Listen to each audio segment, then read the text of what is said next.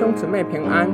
今天我们灵修经文四世纪七章十九到二十五节。祭奠和所有与他在一起的一百人，在半夜三更的起初，换更的时候，来到了营的边缘，就吹起脚来，打破手中的瓦瓶。三队的人就都吹脚，打破瓦瓶，左手紧握着火把，右手紧握着脚，不住地吹，并且喊叫说：“耶和华和基甸的刀！”他们在营的四周各站在自己的位置。全营的人都乱跑，他们一面叫喊，一面逃跑。三百人吹那三百只角的时候，耶和华使全营的人用刀互相击杀。然后他们向着西利拉逃到伯哈斯他，直到靠近他巴的亚伯米何拉河边。以色列人就从拿弗他利、亚设和玛拿西全地被招来，追赶米甸人。基甸派遣了使者走遍以法莲三地，说：“你们要下来迎战米甸人，在他们面前把守约旦河的渡口，直到伯巴拉。”于是以法莲的人都被招来，把守约旦河的渡口，直到伯巴拉。他们抓住了米甸人的两个首领俄利和西伊伯，把俄利杀在俄利磐石上，把西伊伯。杀在西伊伯榨酒池那里，然后追赶米甸人，又把俄利和西伊伯的人头带到约旦河对岸基甸那里。这是一场以寡击众的胜仗。基甸带着与他在一起的一百人，换更的时候，来到米甸营的边缘，就吹起脚来，打破手中的瓦瓶，左手拿着火把。并且呼叫说：“耀华和祭奠的刀！”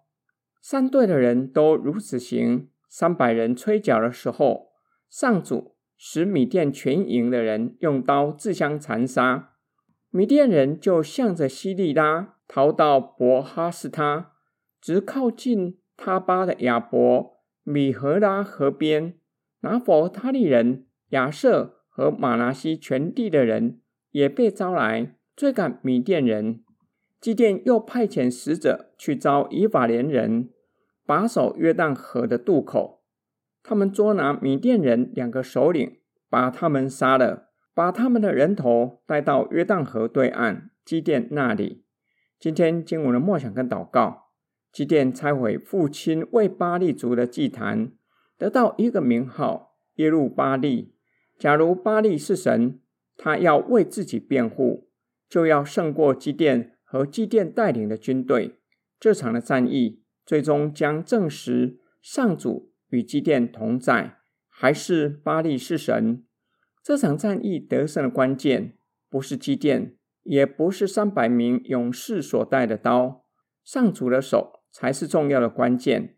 上主使米甸人互相残杀，其次是火光和呼叫声。米甸人因此落荒而逃。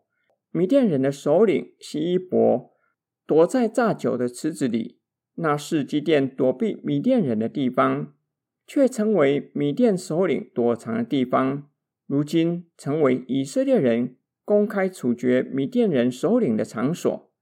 黑夜的场景时常出现在基甸的故事。基甸在夜间拆毁巴力祭坛。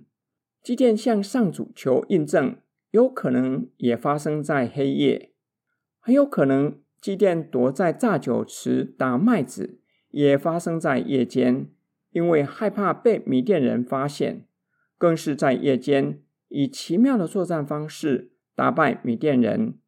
我们或许曾经在无数个黑夜里暗自哭泣，如今确信上帝与你同在吗？你愿意信靠神？顺服神带领你走出人生的黑夜吗？我们一起来祷告，爱我们的天父上帝。